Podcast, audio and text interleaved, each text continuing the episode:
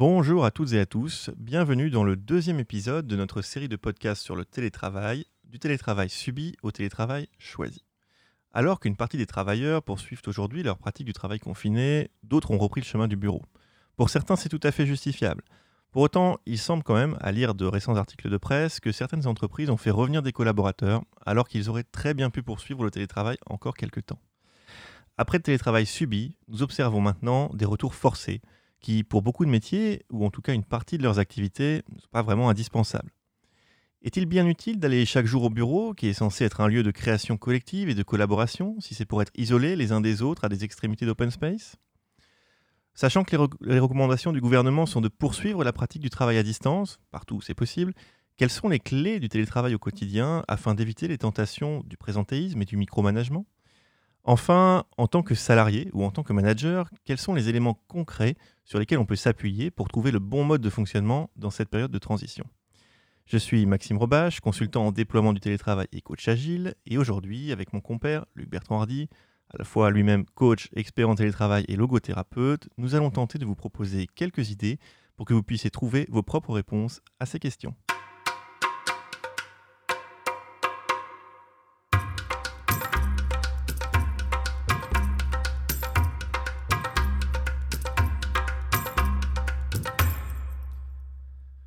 Salut Luc, comment ça va? Alors toi, est-ce que tu as repris le chemin du bureau ou est-ce que tu continues de télétravailler? Salut Maxime. Oui, j'ai la chance de pouvoir télétravailler depuis plus de 7 ans, mais à concurrence uniquement de deux jours par semaine. La grande nouveauté pour moi avec ce confinement, c'est maintenant de télétravailler 5 jours sur 5. Alors j'en fais déjà quelques grands constats. Première chose, ce n'est pas le bureau au sens de l'espace qui me manque, mais ce que j'appellerais plutôt euh, l'ensemble des faits relationnels. Voilà. Et là, euh, autre constatation, c'est que les relations professionnelles que j'entretiens sont aujourd'hui beaucoup plus qualitatives. Euh, du coup, ça m'oblige par votre conséquence à être synthétique sur mes demandes professionnelles. bon, mais je sais que nous en reparlerons si tu veux bien car le, le travailler autrement, ce, slogan euh, passe en tout cas pour moi par aussi une autre manière d'être. Très bien, Luc, merci. Alors aujourd'hui, nous avons l'honneur d'accueillir un invité exceptionnel, Xavier de Masneau. Xavier a été ancien journaliste professionnel. Il est aujourd'hui à la fois consultant dans le numérique et fondateur du site d'information The Village, dont la vocation est d'être le réseau social du télétravail et des nouvelles formes de travail. Xavier, bonjour. Je crois que pour toi, le télétravail est une pratique à temps plein depuis longtemps. Comment est-ce que tu vis cette période? Bonjour Maxime. Bah, oui, ça fait 20 ans que je télétravaille et, et, 15 ans à peu près à plein temps. Quand on a quitté la région parisienne et qu'on s'est installé euh, en pleine campagne, en Normandie, dans l'Orne. Euh, donc aujourd'hui, le confinement, ça n'a pas changé grand-chose. Et, comme je le répète depuis, euh, depuis 15 jours, euh, quand, quand, on échange avec d'autres télétravailleurs, euh, la seule différence, c'est que maintenant, je suis plus obligé de venir à Paris pour une heure de réunion. Les entreprises comprennent que finalement, après tout, ça peut se faire à distance et ça marche très bien.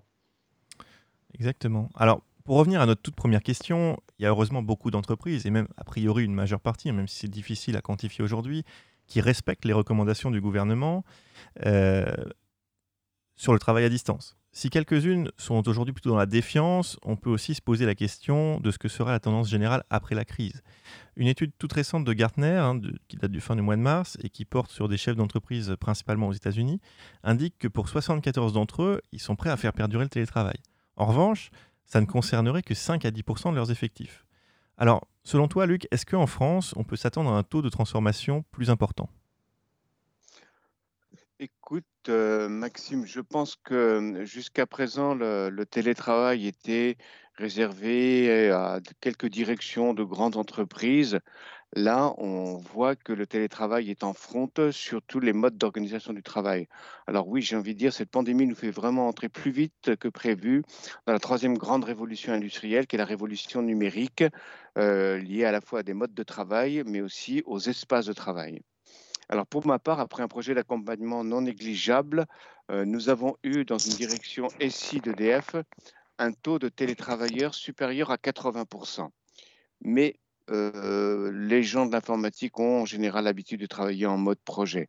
Ce qui a été le plus extraordinaire, et c'est ce que nous avons fait ensemble, c'est le taux de télétravailleurs dans une direction tertiaire, où en général, c'est une population sédentaire, euh, et on se rend compte qu'avec un, accompagnement bien ciblé, nous avions, euh, après deux ans de télétravail, 50% de télétravailleurs. Bon, encore une fois, j'insiste sur un fait essentiel. Cela a été possible uniquement parce que les membres des CODIR, donc des comités de direction, se sont engagés sur le télétravail.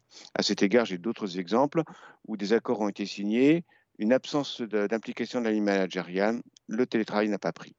Alors Xavier, parce que je, je, découvre que tu es spécialiste, selon toi, s'il devait y avoir un point fondamental à retenir pour les employeurs qui doutent encore du télétravail, ça serait lequel? Euh, moi, je pense que c'est assez, difficile parce que les, raisons qui faisaient refuser le télétravail, euh, elles étaient très, très culturelles et elles reposaient beaucoup sur un management euh, qui ne repose pas sur la confiance, qui reposait plutôt sur le contrôle.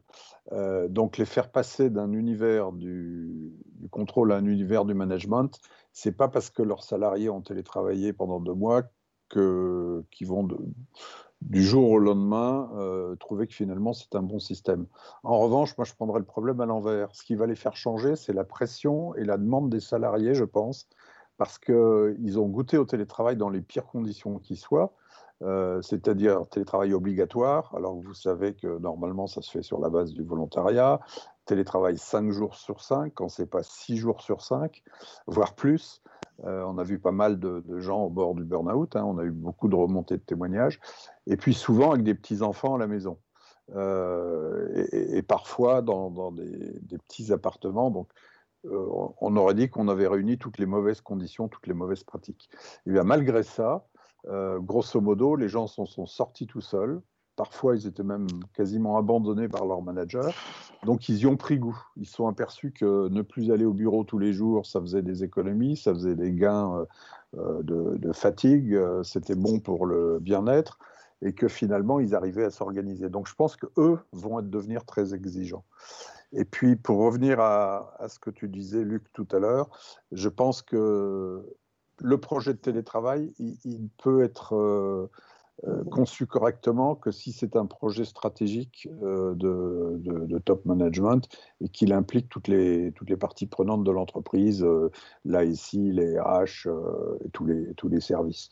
Et on, le sait, on le voit dans les bonnes pratiques, hein, les projets de télétravail qui réussissent, en effet, sont des projets qui impliquent tout le monde. Merci Xavier. Et effectivement, avec Luc, nous aurons l'occasion de reparler des bénéfices du télétravail dans le prochain épisode.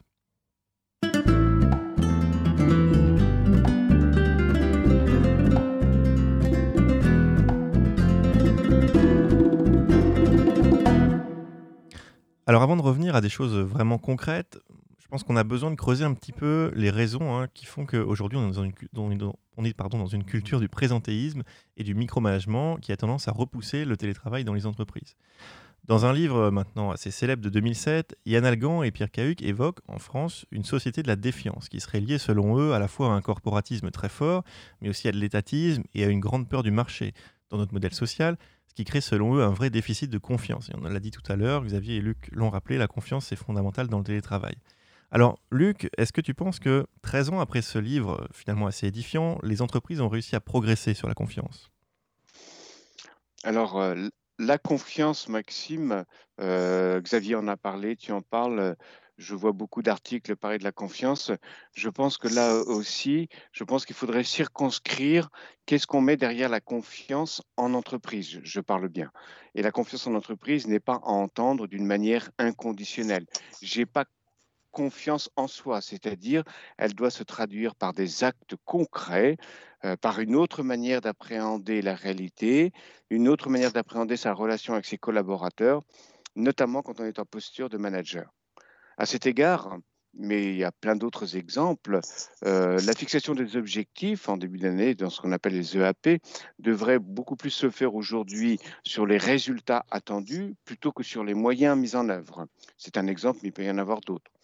Il me semble aussi qu'on peut retenir quelques bonnes pratiques comme oser dire, oser parler. qui dit confiance ou dit méfiance dit aussi une forme d'appréhension, crainte, peur du manager. Et, ça, ce sont des méthodes managériales du XXe siècle, enfin d'un autre siècle. Donc là aussi, un accompagnement autour du oser dire, du parler vrai, du coup, développer le feedback. Et on sait que les meilleurs feedbacks peuvent être positifs comme négatifs, mais ils restent factuels, liés à des faits. Euh, et en ce sens-là, euh, la confiance prend toute son ampleur et toute sa profondeur. Un verbe clé à retenir est, me semble-t-il, est le faire, parce qu'en évoquant ce qui est fait et non pas ce qui est, on est sûr d'exprimer un ressenti sur quelque chose de factuel.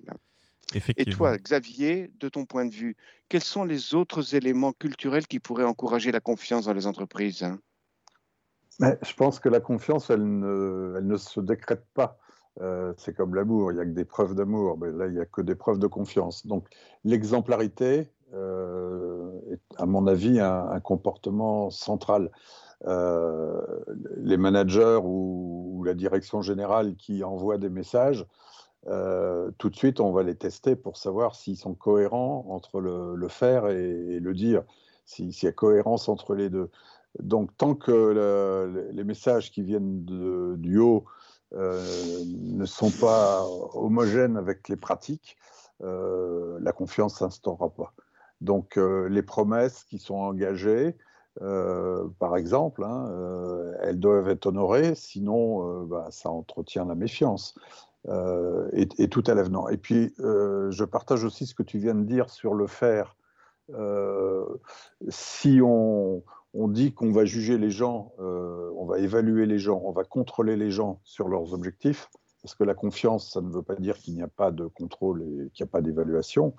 Euh, mais on n'évalue pas les gens, on évalue leurs actes, on évalue le faire. Et, ça évite le, jugement sur les gens. Donc c'est un climat euh, général à instaurer. Euh, ça prend du temps. ça doit être une confiance réciproque. Et pas seulement de la confiance descendante du management vers les collaborateurs. C'est un, un climat, il y a des managers et des dirigeants qui sont doués pour l'instaurer, d'autres moins. Euh, mais je pense que ça se travaille. Si on veut y arriver, euh, je pense qu'on peut y arriver. Absolument. Euh, merci Xavier. Alors, moi, je pense effectivement pour donner une piste peut-être concrète à, ceux qui, cherchent aussi à, développer la, confiance dans, leurs équipes ou dans leurs organisations, on peut, on peut parler éventuellement d'une sensibilisation minimale à un certain nombre de pratiques qui sont un peu universelles. On peut prendre la communication non violente, par exemple. On peut aussi parler de communication émotionnelle. Euh, si on se concentre sur l'essentiel de la communication non violente, hein, il comprend le, début de la chose et la base de la chose, euh, en fait, l'idée, c'est de prendre conscience euh, qu'on fait tous, tout le temps, des généralisations, des déformations de la réalité, et qu'on utilise souvent des mots durs, comme souvent, jamais, parfois. Et quand on apprend à enlever ces mots de notre vocabulaire et à faire des feedbacks qui sont vraiment factuels et qui ne sont pas généralisateurs ou déformateurs, et qu'on apprend aussi à exprimer ses propres besoins, sans rendre les autres responsables d'ailleurs de ses besoins, eh bien, on arrive à se libérer d'un certain nombre d'attaches émotionnelles, mais qui sont normales dans le monde du travail. Et on s'autorise comme ça à la fois à gagner la confiance des autres et à faire confiance aux autres. Alors je crois qu'en bref, Luc et Xavier, on est tous les trois d'accord, la confiance, c'est vraiment la base du télétravail, c'est la clé. Et pas seulement du télétravail d'ailleurs.